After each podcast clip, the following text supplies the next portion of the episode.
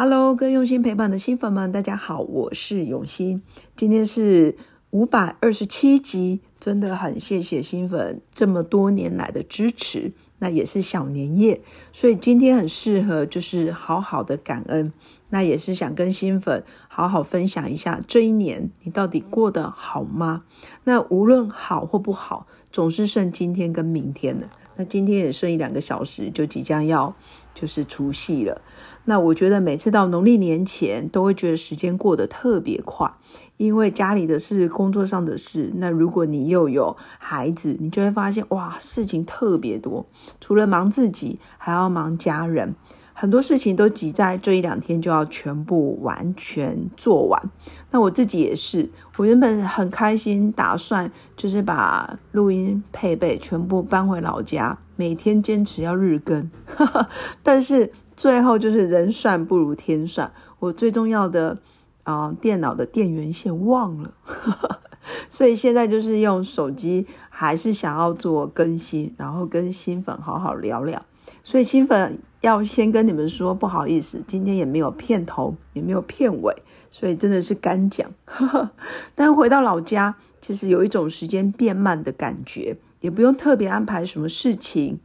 但是就是一路上吃吃喝喝，或者是跟家人在一起。那我觉得小年夜，尤其剩这一两个小时，其实蛮适合感恩的。想一想今年自己在工作上，不论是收入，或者是业绩，或者是你在你的。职位上面对公司的贡献，或者是你自己的学习成长，我觉得不论多或少，只要你有持续在往前进，其实都值得好好的嘉许自己。那当然，如果你命宫是杀破狼的人，其实我蛮鼓励你这一两天你就好好的放空，因为如果你的命宫有七杀破军贪狼的人，通常对自己是高标准、高要求。那如果你是命宫是积月同梁，比如说天机、天同、天梁、太阴，或者是太阳巨门的人，其实这一两天你也蛮适合想一想。诶，二零二四年之后，你到底想要做什么？可以好好的规划跟计划，因为通常积月同梁格，包括太阳巨门的人，其实很容易是公司的核心幕僚，或者是以专业得才的专业人士。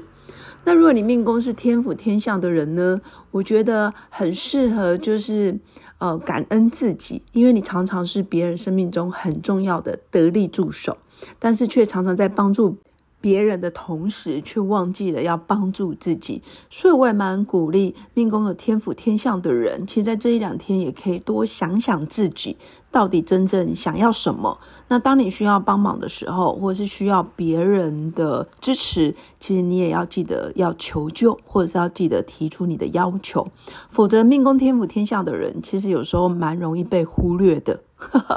那接着就是命宫紫薇舞曲连贞的人，其实这两天我蛮鼓励你可以放轻松。我所谓的放轻松，就是其实事情永远在那里，不会因为你休息两天，然后就有人帮你做完了。因为通常紫薇舞曲连贞的人很喜欢扛责任，所以这两天就好好的放松，然后让自己稍微耍废一下，或者是试着去看看别人都在忙什么。或者是看看别人，诶，其实有时候当社会的寄生虫也是不错的。我的寄生虫形容的就是，他其实不会一直想要去帮别人撑起一片天，他反而就是觉得，诶，别人过得很好，我也可以借别人的力量，然后得到生存下去的理由，或者是生存生存下去的资源。就我觉得，如果像紫薇舞曲连贞的人，可以试着让自己从主角变成配角的心态，其实你的肩膀会松很多。所以，针对不同的命格，可以用不同的生活态度去调整。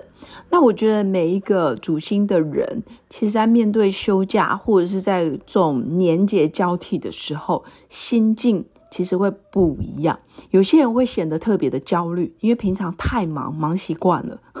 他反而觉得这两天会有一种批判自己的感觉，就觉得自己不认真啊，或者是浪费时间啊，或者是怎么都做一些很没有意义的事，或者是他觉得诶陪家人好像很浪费时间，或者是很不自由等等。但是有些人反而平常哎孤单寂寞惯了，他反而觉得透过呃年假可以跟家人在一起，他们有再次充电的感觉，甚至获得家人的支持。或者是彼此的关心跟鼓励，对某些命格人来讲，他觉得是一个很大的收获。所以，不同的个性特质在面对年假，其实我觉得那个症候群会不同。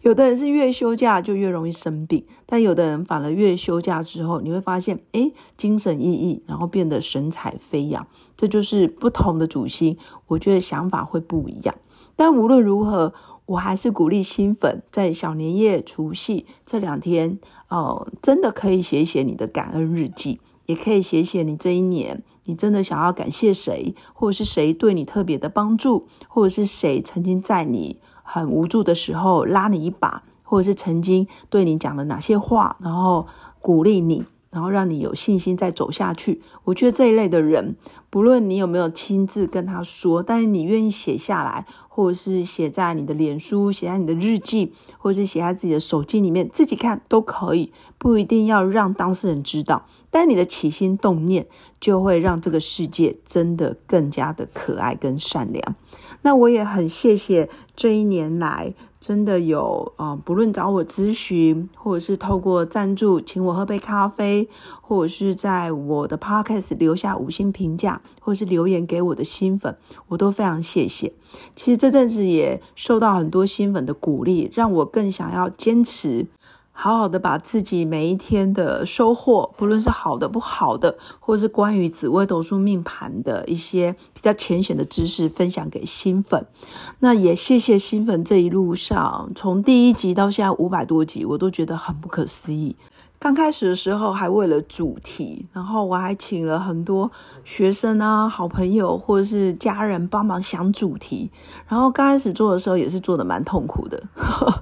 因为完全没有任何的灵感，然后也不晓得自己该往哪方面去经营。然后到现在五百多集，其实呃四五个年头过去了，我才发现我跟新粉的距离其实也蛮近的。然后再来是。我就真的做我自己想做的事情，我就讲我想要讲的主题。我觉得我吸引到的人跟我的频率就很搭，而且也很懂我，我也比较懂我的新粉，所以我根本就不太需要在外求，我也不用再去哦，一定要去问谁啊，或者是问专家、问学者，其实不用。我发现，当一个人静下来的时候，或者是你坚持做某件事的时候，你就会得到很多很多的资源，因为你的内在。你的所有的一切都会倾尽全力来告诉你，其实你就是这样做就对了。以上就是我今天想跟新粉分享的。其实真的感谢大家这一年的支持，那也感谢这么多年来持续关注我的节目。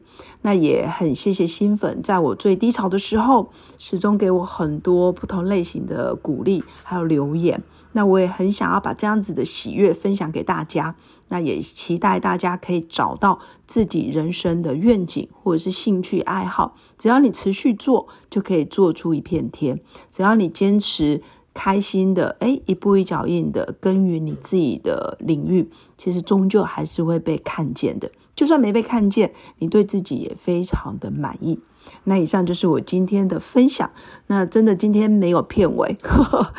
所以今天就祝福大家有个美好而平静的一天。那如果你在人生的关卡遇到所有的问题，想要预约我的咨询论命，也要记得加入我的官方 Light，然后记得私讯留言给我，就可以线上预约了。在本集下方的文案资讯栏里面，也有有关于心理学结合疗愈工作坊的报名资讯，在三月份就即将开课了。如果新粉对于这方面的课程有兴趣，要记得填写报名表单，我们就有机会可以一起在课堂里面相遇。那最后祝福大家有个美好而平静的夜晚，我们下次见，拜拜。